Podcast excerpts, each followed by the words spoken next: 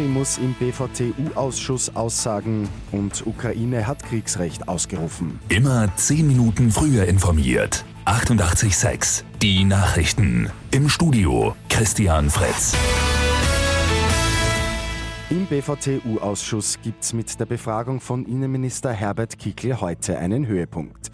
Die Opposition sieht Kickl ja als Hauptverantwortlichen in der Causa rund um das Bundesministerium für Verfassungsschutz. Er soll die umstrittene Hausdurchsuchung veranlasst haben. Ab 10 Uhr muss sich Kickl den Fragen stellen. Birgit Hebein wird die neue Chefin bei den Wiener Grünen. In der parteiinternen Wahl hat sie sich gegen vier Mitstreiter durchgesetzt.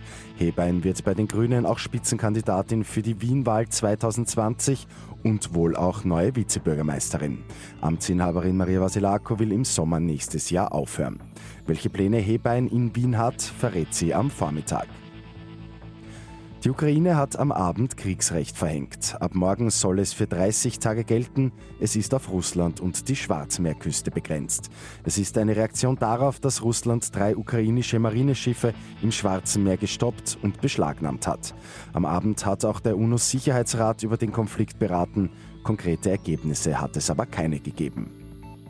Und nach sieben Monaten Reise ist die Sonde InSight erfolgreich auf dem Mars gelandet. Die gute Nachricht zum Schluss. Es gibt auch schon die ersten Fotos im Internet zu sehen.